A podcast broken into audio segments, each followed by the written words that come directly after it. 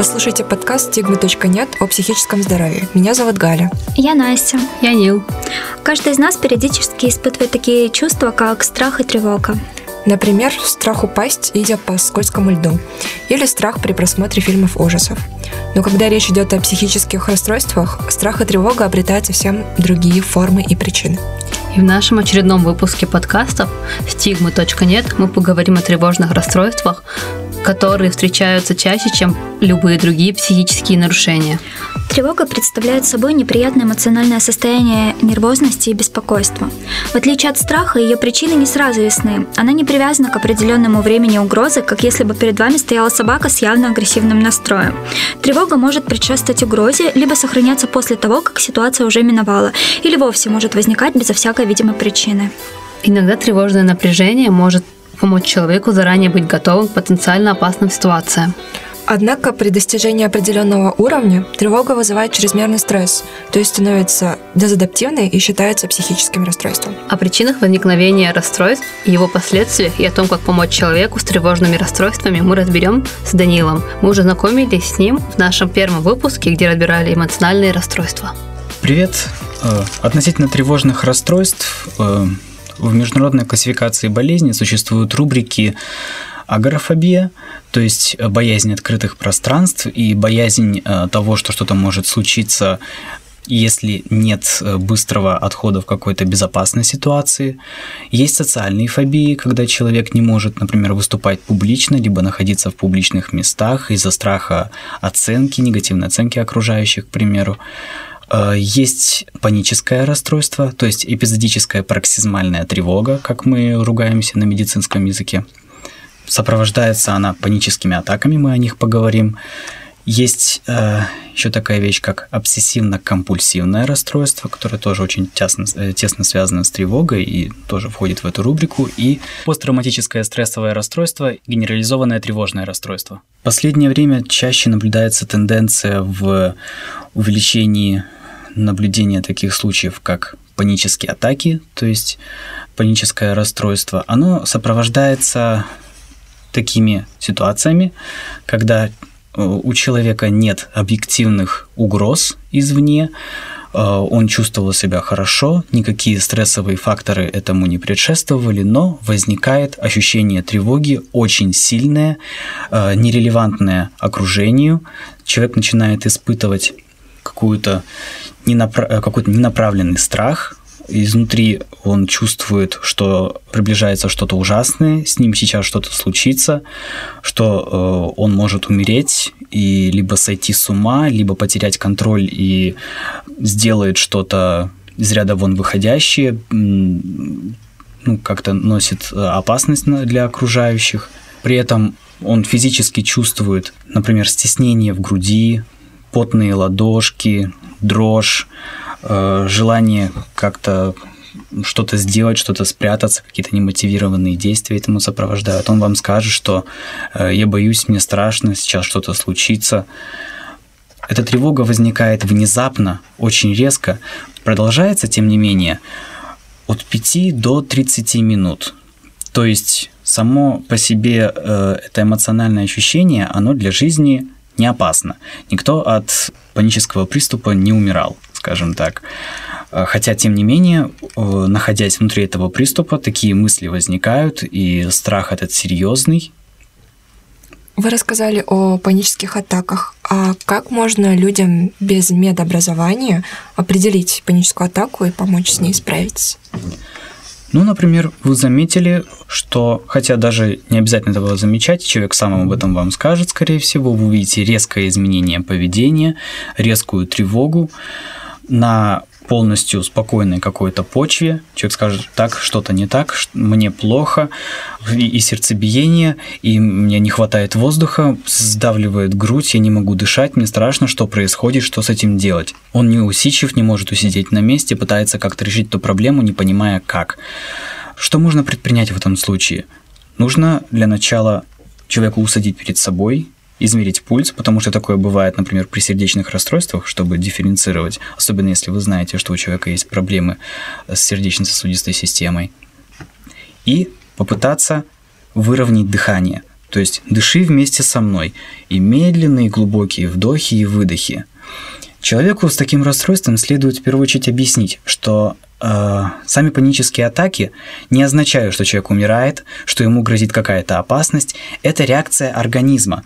То есть мозг думает, что он находится в опасности, и поэтому он пускает все сигналы в организм для того, чтобы подготовить, мобилизировать внутренние ресурсы э, а «бей или беги».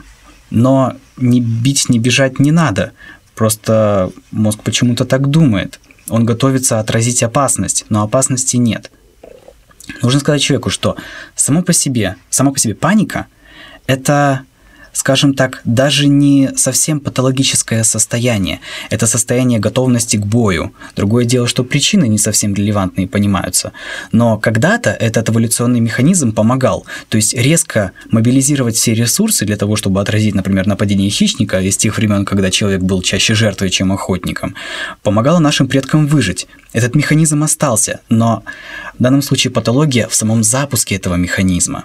Человек от этого не умрет, и нужно объяснить что опасности это, во-первых, не представляет, с тобой все будет хорошо, это пройдет. Почему? Потому что это каждый раз проходит. Если человек пережил несколько приступов панической атаки, нужно ему э, помочь ему обратить на это внимание, что это все прошло, это все закончилось, и сейчас мы с тобой в нормальной, спокойной обстановке. Другое дело, что могут накладываться дополнительные страхи относительно места и ситуации, в которых это возникло. То есть, например, если первая паническая атака возникла в общественном транспорте, человек может избегать общественного транспорта, то есть избегающее поведение, связывая это с этим. При этом, хоть и э, сами ситуации могут быть безопасными, сама временная и ассоциативная связь может запускать этот механизм. Помимо самих приступов, человек живет в постоянной тревоге э, того, что этот приступ начнется, и начнется ну, в совершенно неподходящей ситуации. Это накладывает общий уровень тревожности. А, вот по поводу ОКР. Я смотрела фильм «Авиатор», где играл Леонардо Ди Каприо. И потом прочитала пару фактов, где оказалось, что в детстве он действительно страдал от ОКР.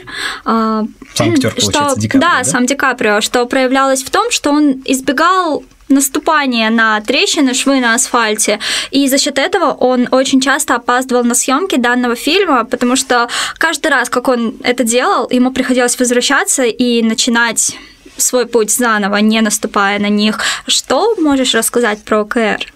ОКР – обсессивно-компульсивное расстройство, в котором бывает э, несколько, собственно, форм, собственно, обсессивные непосредственно, компульсивные и смешанные. В чем это проявляется? Обсессии – это навязчивые мысли – это тягостные, навязчивые мысли, которым сохранена критика. Человек понимает, что это его мысли, но они не совсем, может быть, соответствуют реальности, либо они неприятные. Человеку стыдно за эти мысли. Он пытается их контролировать. И сами компульсии – это ритуалы, с помощью которых человек хочет как-то договориться с этими мыслями и избавиться от э, последствий, которые он сам себе придумал, из-за чего э, как бы из-за этих мыслей может возникнуть какая-то ситуация, и чтобы ее избежать, договориться с иррациональной частью себя на э, то, чтобы уменьшить свою тревогу и не допустить какой-то ситуации. В основе именно какой-то мыслительного фактора э, психического насчет ОКР в первую очередь выступает магическое мышление. Человеку хочется больше контроля. Скажем, э, вот возьмем перфекционистических родителей, которые говорят, это нельзя, и не объясняют почему. Нельзя, значит, что-то произойдет а значит, этого как бы ну, лучше не делать. Раз уж мне говорят, лучше не делать. А во взрослой жизни мы без понимания того, что приводит к каким причинно-следственным связям, какой итог может быть у наших действий, человек э, возлагает на себя большую ответственность и контроль за свои мысли. Так, я это сделал, а этого сделать нельзя, значит, произойдет что-то нехорошее. И чтобы этого избежать, нужно заново это сделать правильно. Э, то есть магия э, сама в нахождении этих связей между своими мыслями, своими действиями и тому, к чему это может привести, и что нужно делать, чтобы этого не было. Э, скажем, вот, например, герой этого фильма мог не наступать на трещины там в асфальте или в э, этих Брусчатки. да, в брусчатке, потому что думаю, что если я наступлю, может случиться какая-то конкретная ситуация. Часто бывает так, что пациенты думают, кому-то из моих родственников или любимых людей станет плохо. Но мы ответственны за свои поступки, а не за свои действия. И нужно в первую очередь показать, ну, например, в процессе психотерапии, показать отсутствие этих связей. То есть пока ты чего-то не сделаешь, не запустишь действительный объективный каскад каких-то действий, причинно-следственных связей для того, чтобы это случилось. Это не случится. Мысли не материализуются, скажем так. Сама мысль еще не меняет реальность. Нужно предпринять какое-то действие. Ответственный человек исключительно за свои действия, а не за мысли. И этот человек требует от себя э, большого контроля за своими мыслями. Зная, что его мысли к чему-то приведут, он старается их контролировать. Но на самом деле мысли контролировать нельзя. Вот мы можем даже здесь провести следственный эксперимент. Представьте себе белого медведя. Как правило, пациенты с обсессивно-компульсивным расстройством, они э, связывают э, свои мысли с какими-то ситуациями и очень четко и ярко их представляют, что что-то конкретное случится нехорошее. Так вот, мы представим что-то конкретное. Представьте себе белого медведя в красной шапочке с красным шарфом, рядом медвежатки, и вот, вот вы хорошо представили, и вот секунд 20-15 постарайтесь не думать о белом медведе, кто подумает, поднимите руку, но не думайте о нем. Начали. Так, раз рука, два рука, три рука. Вот, свои мысли контролировать невозможно. И вы представьте, как, насколько человек бывает истощен, когда он постоянно хочет их контролировать. Но при этом ответственности за это он никакой как бы не несет. Это не, не меняет реальность. Задача является снизить уровень тревоги и э, социализировать этих пациентов. Задача, например, психотерапевта является раскопать эти дисфункциональные убеждения, наличие ложных причинно-следственных связей и попытка научить пациента не корить себя за свои мысли, найти тот момент, который связывает мысли и действия, чтобы пациент не винил себя за них и не винил себя в том, что происходят какие-то ситуации, потому что он как-то так подумал. Собственно, э, если это достигает достаточно тяжелых форм, используется медикаментозная терапия э, противотревожными средствами – вот, их может назначать исключительно психиатр. А, вот, например, бывают же, например, моменты, когда в детстве дети сами себе какие-то челленджи ставят, идут, там цветная брусчатка, и они конкретно идут по одной цветовой гамме, также перепрыгивают какие-то определенные там зазоры, трещинки, и как бы можно же тогда считать, что это какая-то предрасположенность. Просто на своем опыте знаю, я это практиковала, и, в принципе, у меня стоит такой диагноз. Ну, то, что просто детки ставят себе какие-то челленджи, это не совсем плохо. Сами по себе навязчивые мысли, они тоже в рамках общей психопатологии делятся на две большие категории – отвлеченные и образные. То есть, если вы, например, устали, идете домой и замечаете, что считаете там деревья, либо машины какого-то цвета, либо пытаетесь припомнить какие-то термины, там, либо у вас, не знаю, какая-то песня в голове завязла. Это отвлеченные навязчивые мысли, у вас полностью сохранена к ним критика, нет э, от этого какой-то эмоциональной негативной составляющей, вы просто замечаете у себя это в голове, ну и как бы понимаете, почему это происходит, что вот она навязалась, это она там песенка, но она проходит через какое-то время, и вы не испытываете негативных эмоций, максимум немножко раздражения из-за снижения концентрации, но снижение концентрации из-за, например, этого усталости, а не из-за самих мыслей. Э, то есть это не является вообще каким-то расстройством, либо предрасположенностью, это есть у всех абсолютно всегда. Я думаю, каждый человек может подтвердить, когда он, он утром встал, не выспался, услышал какую-то песенку, она потом целый день играет у него в голове. Но нам, как медицинским специалистам, представляет больше интерес образные мысли, из-за которых человек чувствует себя нехорошо. Он чувствует себя тревожно, чувствует вину, чувствует, что теряет контроль что может принести вред окружающим, что его мысли принесут какой-то вред. Как тревожность препятствует полноценной жизни? А, самый главный компонент, который является э, препятствием к нормальной жизнедеятельности, это предвосхищение тревоги либо предвосхищение следующего приступа. Человек ограничивает себя в посещении мест, в которых он э, чувствует себя не очень хорошо, либо когда когда-то ранее этот приступ возник. То есть, вот как был пример с общественным транспортом, человек может перестать им пользоваться. В случае генерализованного тревожного расстройства, э, это такое расстройство, при котором человека постоянно тревога. Настолько постоянная тревога, что он даже не выходит из своего дома. Он боится, что с ним что-то произойдет, а рядом не окажется человека, чтобы оказать помощь что он запустит, опять же, какой-то каскад ситуаций, при котором пострадают их близкие. Вот уйду я из дома, а придет, например, мой сын, а вдруг у него какая-то проблема, меня дома не будет, а вот я вышла из дома, а вот мне нужно перейти дорогу, и вдруг что-то случится, а потом все мои будут горевать. Эта тревога постоянно, она не дает нормально уснуть, а, что они не могут посещать, ну, грубо говоря, свою работу, учебу, потому что все мысли зациклены на тревоге, и она не отпускает.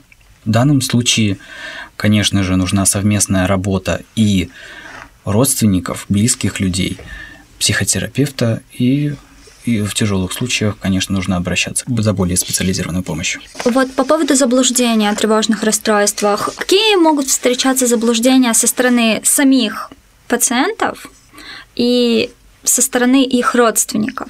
Не в том плане, что конкретно чего-то боятся, а в плане того, что они могут бояться перед тем, как раскрыть то есть свои какие-то либо чувства, чего они опасаются, почему они не могут этого сделать? Ну, наверное, сам страх, который не позволяет человеку раскрыться и объяснить, что с ним происходит, это стигматизация. Стигматизация и психических расстройств, и э, самой психиатрической службы, и лекарств, которые могут назначить. Сейчас, по крайней мере, у нас в наше время права людьми с психическими расстройствами ограничиваются в очень-очень узком э, круге ситуаций. Даже если у человека ну, как бы замечено психическое расстройство, которое может действительно в редких случаях приносить вред окружающим. Единственное, что может сделать государство, это, это лишить его права водить автомобиль и лишить права э, носить оружие. Все. Во всех остальных случаях, э, например, э, вот я обращусь к психиатру и потом не смогу устроиться на работу, потому что люди об этом узнают. Если вы об этом не расскажете, это никто не узнает. Когда-то в советские времена в некоторых странах было такое понятие, как психиатрический учет. То есть э, любой работодатель мог написать письмо, что вот у нас новый работник, не, не состоит ли он у вас на учете. И психиатрическая служба отвечала, говорила там, да, например, он у нас на учете. А когда человек, у которого было это диагностировано расстройство, ну, например, в ремиссии, он нет у него каких-либо поведенческих, эмоциональных расстройств, то есть разговаривает в порядке, ну, совершенно обычный нормальный человек, обращается с жалобой, почему вы разглашаете сведения, медицинскую, грубо говоря, тайну о моем расстройстве. В то время существовало как бы такое понятие, как нерациональная переписка – то есть, а, ну раз он, у него уже есть диагноз, можно уже и не отвечать. Конечно, он что-то там будет вякать, ну и, ну и ладно. В э, данный момент мировая практика запрещает, в том числе и медицинским организациям, э, делиться медицинской тайной, потому что это дело исключительно больного и его лечащего врача это не должно переходить в какие-то другие руки, э, вплоть до того, что медицинский работник, разгласивший медицинскую тайну, может быть наказан законом. Сам документ о наличии диагноза может быть только запрошен только через суд, и тот это только в, ну, в определенных ситуациях, требующих обязательного вмешательства как правило, при очень тяжелых расстройствах, но в целом опасаться какой-то стигматизации относительно того, что кто-то узнает, если я обращусь к врачу, не стоит, потому что в данном случае вы защищены законом, и тот, кто его нарушит, будет наказан по полной программе. Как можно помочь человеку с тревожным расстройством? Что должны делать родственники? Родственники должны понимать, что человек не представляет, грубо говоря, опасности, что это то, что у него, например, тревожное расстройство не сделает его дефективным, что всегда остается та самая часть личности, которую мы знаем, это причем ну, при всех психических расстройствах, возможно, в некоторых ситуациях за человека говорит его болезнь, поэтому не стоит воспринимать все, что скажет человек, как э, истину. Может, для него в данный момент это истина, но вам стоит сохранять критику в этой ситуации и э, уметь обращаться со, э, к специалисту, знать меры первой помощи. Также вот посадил, дыши со мной, все в порядке, это пройдет, это ведь всегда проходит, это пройдет. Сердце не выскочило, не выскочило, не умер, не умер, крови не истек, ну все в порядке. Знать, что это может быть излечено, что стоит обратиться за помощью. Э, совершенно нормальная практика того, что у людей прекращаются эти тревожные расстройства, и они дальше живут всю оставшуюся жизнь нормально. Поэтому никаких, э, скажем так, социальных последствий это может и не нести совсем. Другое дело какие-то злорадные соседи и родственники, но они не сталкивались с этим. И, как правило, в нашей стране опять же, стигматизации способствует такое понятие, как э, некая загрязненность. То есть, если у человека расстройство, значит, он навлек на себя кару Всевышних каких-то сил, либо его э, семья имеет какую-то гнильцу в генетике, и что это таким образом проявляется, что это может быть наказание какое-то. Но нет, это расстройство, оно лечится, это не болезнь. Это расстройство, оно лечится, оно имеет временный характер и способно к излечению. Другое дело, что нужно быть еще так или иначе готовым к продолжительной работе над этим. Но, как правило, вовремя э, принятые, скажем так, лекарства и вовремя взять себя в руки и заняться психотерапией э, дает достаточно долговременный эффект с наименьшим количеством повторов. На этом у нас все. Слушайте наш подкаст на Apple Podcasts и других платформах для iOS и Android. Ставьте оценки, делитесь с друзьями, подписывайтесь на нас в социальных сетях. Все ссылки вы можете найти в описании. До следующей встречи. you